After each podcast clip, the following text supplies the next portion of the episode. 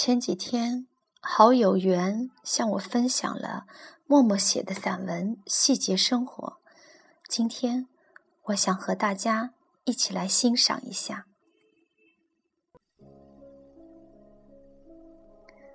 几年前，一位友人曾对我说：“我去了七次凤凰，将来老了，我还愿意穿一件红衣裳。”坐在沱江边，喝一杯自己亲手煮的奶茶。他说到冬天，凤凰的人很少。他坐在吊脚楼上吃火锅，漫天的雪飘飘扬扬，红灯笼，热气，雾气。这样有审美的成分的细节，我一直都记得。对生活的热爱，是通过细节表现出来的。说实话，因为这样的细节深深的打动和影响了我。凤凰是我独自旅行的第一站，慢慢走，一路走下去，看过无数的风景，人也越走越开阔。好多年过去，无意中影响了我的生活方式，成就了我某些小小的骄傲。人生。真的是一件非常奇妙和偶然的事。现在太多的人都会说：“我去了哪些地方，花了多少钱，用什么相机拍了什么照片。”但是他们一个细节都讲不出来。他们说的你一句都记不住，因为没有真正的热爱，只有炫耀和跟风。我喜欢别人和我分享一些真正能打动人的细节。我觉得最悲伤的一个细节是三年前一位朋友讲的。那段时间，他妈妈刚去世不久。他说：“昨天我开着车子走在深南大道上，儿子坐在车后，开着开着，我突然控制不了情绪。”只得把车停在路边，趴在方向盘上，泣不成声。儿子在身后怯怯地问：“妈妈，怎么了？”我静静地说：“我想我妈妈了。”这个细节让电脑这头的我忍不住潸然泪下。有人后来对我说：“趁父母在时。”好好对待他们吧。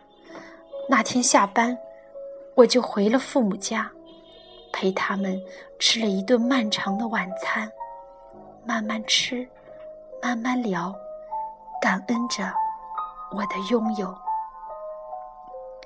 我还记得这样一个细节：几年前，有人提到某次下午茶，女主人住在一套只有七十平方米的旧房子里。却打理着一个漂亮的花草露台。夏天的黄昏，她穿着一条宽松的布裙，把冰冻西瓜挖空抓凉面端上来，浇上芝麻酱，泡一壶绿茶。有人形容她端着西瓜凉面走向露台时的情景，香风习习。夏天有蝉鸣。这样有创意、漂亮的情景，一直留在我的脑海里。热爱生活的人才会创意无穷，一碗凉面都可以不一样。我一直认为，钱与生活真的没太大的关系。有些人，你给他再多的钱，他的生活方式也是充满了怨气和不足。有些人会说：“如果我有了什么，就会如何如何。”不可能的，他一样会过得焦躁不安、粗糙忽略。可是人家住着小房子，一样能千娇百媚。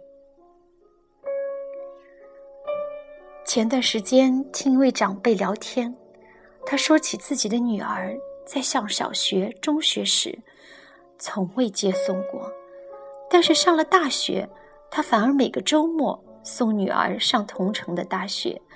这成了他一件愉快的事儿，为什么呢？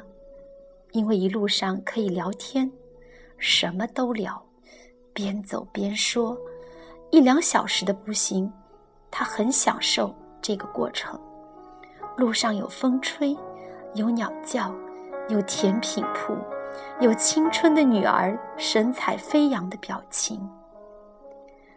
类似的，在一个多人饭局上，听某位男士聊起自己刚上大学的女儿。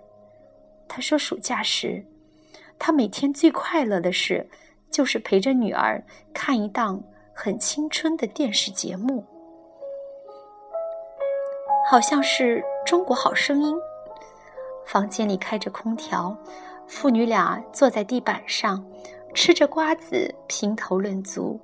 他觉得很满足，很特别，很惬意。假期结束，女儿要回上海，他第一次有一种浓浓离别的伤感，不敢去送别，而是让孩子他妈妈去送。